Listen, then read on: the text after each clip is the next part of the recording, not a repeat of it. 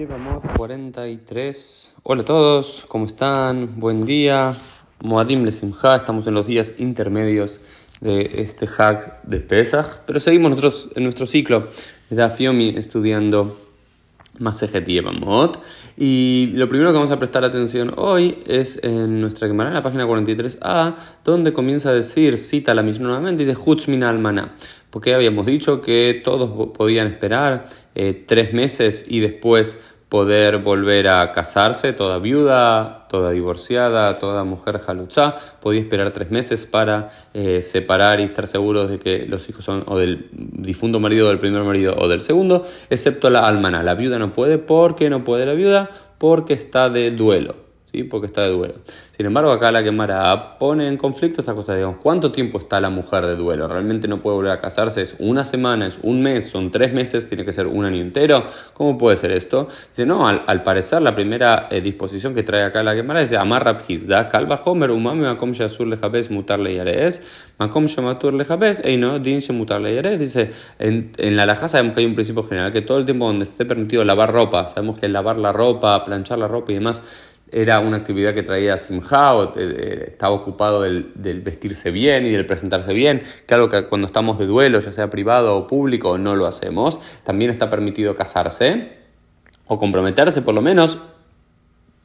También entonces en los momentos entonces, que estamos diciendo que una mujer cuando se le mueve el marido eh, tiene que estar tres meses sin lavar la ropa, no, todos sabemos que no. Entonces también por esta lógica debería estar permitido que la mujer se pueda volver a comprometer o casarse.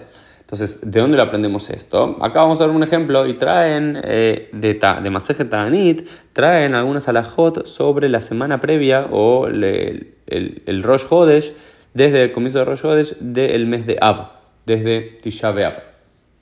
Porque dice así, hay una braita que dice lo siguiente, Shabbat Shechal Tisha B'Av Tisha B'Av Betoja. Azul les la semana en la cual cae Tisha B'Av, el día de duelo nacional judío, está prohibido cortarse el pelo y lavar la ropa y, dice, y antes de este tiempo, antes de este, esta semana, me es decir, más o menos desde Rosh Hodesh, me matim beasakim, milisan militan, digamos, eh, disminuimos eh, la cantidad de trabajo, la cantidad de comercio, y tampoco construimos cosas y no sembramos cosas, humear sin velo con sim, y podemos comprometer mujeres, pero no podemos casarlas, pero no hacemos una una cena de compromiso, no hacemos una comida de compromiso. Entonces acá podríamos ver que hay instancias en las cuales, por supuesto, una mujer se podría comprometer con un hombre, aunque hay un duelo acá, es el duelo nacional judío por la pérdida de los templos de Jerusalén. Sin embargo, vemos que aquí se permite este compromiso, incluso se permite un compromiso en Tisha.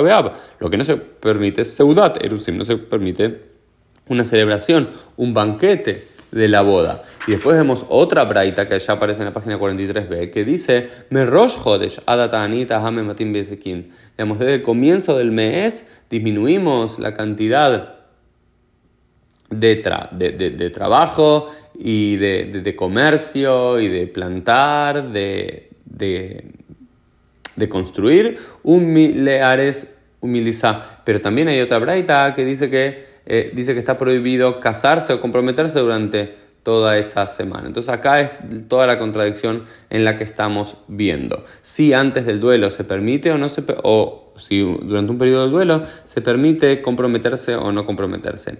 Sin embargo, ¿sí? después lo que Rav va a decir en la cámara es que no podemos comparar es muy interesante este punto, que no podemos inferir de las leyes de duelo de Tisha B'Av cómo debería regirse las leyes de duelo de una mujer. Porque si bien decimos, ok, durante eh, la semana previa a Tisha B'Av no, se no puede haber fiestas de compromiso, ¿sí? o alguna posición decía que se puede haber compromisos, pero no, no, la fiesta, ¿sí? no podemos inferir que una mujer también pueda comprometerse aún sin fiesta. ¿Por qué? Porque hay dos grandes diferencias. Dice, Shane y Abelut, Hatashame, Abelut y Shana. Porque hay una diferencia entre un eh, un duelo antiguo y un duelo moderno. Cuando el pueblo judío hace duelo por el templo de Jerusalén, bueno, es un duelo de dos mil años. Sin embargo, cuando una mujer hace duelo por su reciente marido recién fallecido, es un duelo nuevo. Entonces es mucho más intenso este segundo.